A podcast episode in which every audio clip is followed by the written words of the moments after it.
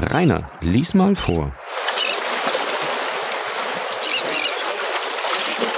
Kapitel 9 Idee Die Hoffnung auf den angenehmen Besuch und auf ein paar glückliche Augenblicke verbreitete, sobald Wilfor verschwunden war, einen heiteren Ausdruck über das Antlitz des Grafen, so dass Ali, der bei dem Klang des Glöckchens herbeigelaufen war, sich auf Zehenspitzen und mit gehemmtem Atem zurückzog, als wollte er die guten Gedanken nicht verscheuchen, die seinen Gebieter zu umschweben schienen. Die schöne Griechin befand sich in einer Wohnung, die von der des Grafen völlig getrennt war. Ihre Gemächer hatte man ganz auf orientalische Weise ausgeschmückt, das heißt, die Böden waren mit dicken türkischen Teppichen belegt, Brokatstoffe fielen an den Wänden herab, und in jedem Zimmer lief an den Wänden ein großer Divan mit vielen Kissen entlang. Aide hatte drei französische Kammerfrauen und eine griechische. Die französischen Kammerfrauen verweilten im ersten Zimmer, bereit, auf den Ton eines goldenen Glöckchens herbeizulaufen und den Befehlen der griechischen Sklaven zu gehorchen, die hinreichend Französisch sprach, um ihnen den Willen ihrer Gebieterin zu verdolmetschen, und sollten nach der Vorschrift Monte Cristos Aide mit einer Rücksicht behandeln, die man sonst nur einer Königin gegenüber beobachtet. Die Griechin befand sich im hintersten Zimmer ihrer Wohnung, in einer Art von rundem, nur von oben beleuchteten Boudoir, worein das Licht durch Scheiben von rosenfarbigem Glas drang. Sie lag auf dem Boden auf Kissen von blauem, mit Silber durchwirktem Atlas, halb zurückgelehnt auf den Divan, den Kopf mit ihrem weich gerundeten rechten Arm umschlingend, während sie mit der linken die Korallenspitze einer persischen Pfeife an ihre Lippen hielt. Ihr Anzug war der der epirotischen Frauen, Sie trug Beinkleider von weißem, mit rosenfarbigem blumenbroschiertem Atlas, die zwei niedliche Füße entblößt ließen, an denen zwei kleine, mit Gold und Perlen gestickte Sandalen mit aufwärts gebogenen Spitzen sichtbar waren. Ferner eine blau und weiß gestreifte Jacke mit weiten, unten geschlitzten Ärmeln mit silbernen Knopflöchern und Knöpfen von Perlen.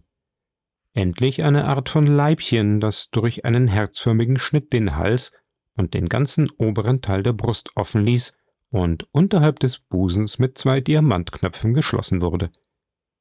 Der untere Teil des Leibchens und der obere des Beinkleides verschwanden unter einem Gürtel von lebhaften Farben und mit langen seidenen Fransen. Auf dem Kopf hatte sie ein mit Gold und Perlen gesticktes, auf die Seite geneigtes Mützchen, unter dem sich eine schöne, natürliche, purpurrote Rose herabneigte. Ihr Gesicht zeigte die griechische Schönheit in ihrer ganzen Vollendung. Große, schwarze, samtartige Augen, marmorne Stirn, gerade Nase, Korallenlippen, Perlenzähne und schwarze Haare. Über dieses reizende Ganze lag die Jugend mit all ihrem Schimmer, all ihrem Duft ausgebreitet. Aide mochte kaum neunzehn Jahre alt sein. Monte Cristo rief nach der griechischen Kammerfrau und ließ Aide um Erlaubnis bitten, bei ihr eintreten zu dürfen. Statt jeder Antwort hieß Aide ihre Zofe den Vorhang zurückschlagen, der an der Tür angebracht war, deren Simswerk das junge Mädchen wie ein reizendes Gemälde umrahmte. Monte Cristo trat ein. Aide erhob sich auf den Ellenbogen, reichte dem Graf ihre Hand, lächelte ihm freundlich entgegen und sagte in der wohlklingenden Sprache der Töchter von Athen Warum lässt du mich um Erlaubnis bitten, bei mir eintreten zu dürfen? Bist du nicht mein Geliebter? Bin ich nicht mehr deine Sklavin? Monte Cristo lächelte ebenfalls und erwiderte Eide, Sie wissen. Warum sagst du nicht mehr du zu mir wie gewöhnlich? Unterbrach ihn die junge Griechin. Habe ich denn irgendein Versehen begangen? Dann musst du mich bestrafen und nicht sie nennen.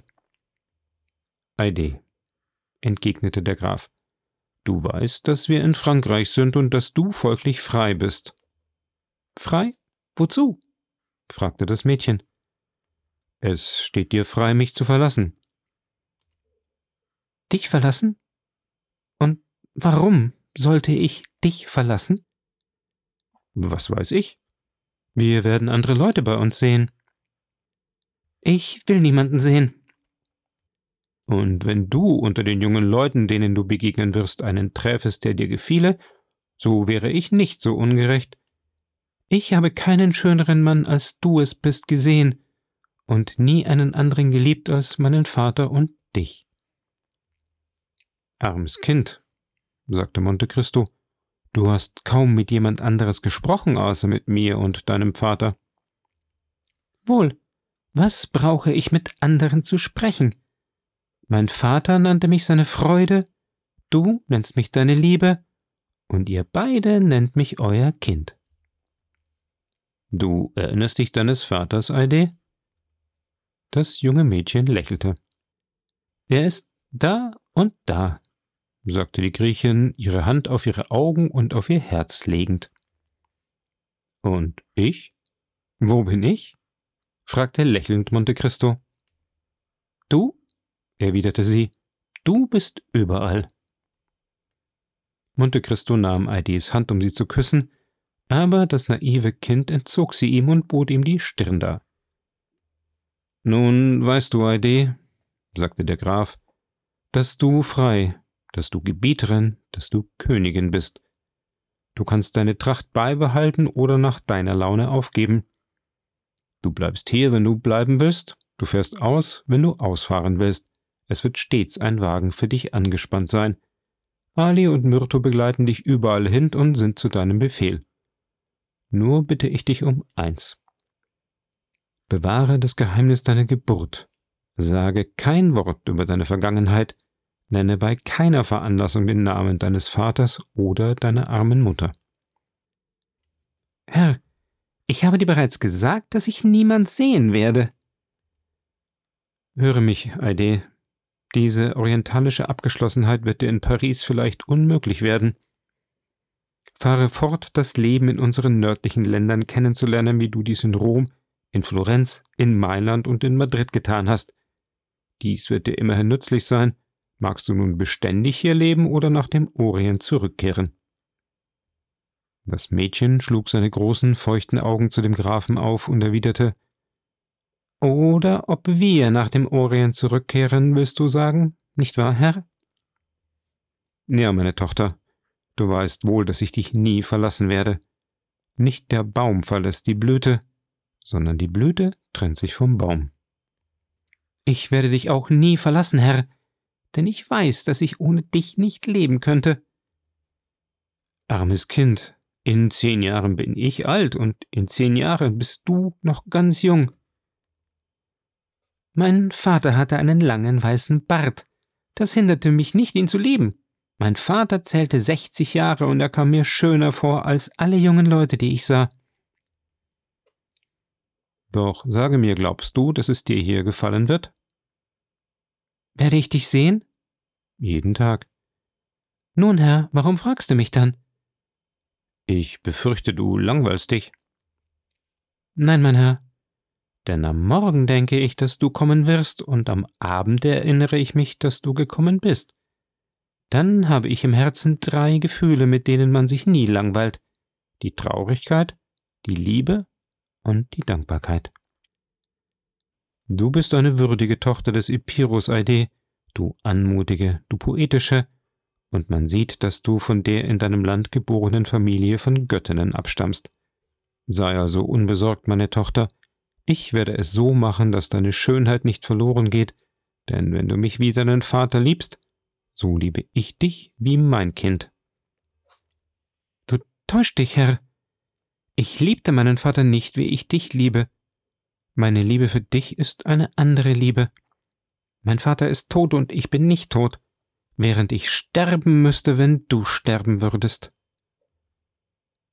Der Graf reichte Eide die Hand mit einem Lächeln voll tiefer Zärtlichkeit. Sie drückte wie gewöhnlich ihre Lippen darauf. Und so, in der rechten Stimmung für die Zusammenkunft, die er mit Morell und seiner Familie haben sollte, entfernte er sich, folgende Verse von Pindar murmelnd. Die Jugend ist eine Blüte, deren Frucht die Liebe ist. Glücklich ist der Gärtner, der sie pflückt, nachdem er sie langsam hat reifen sehen.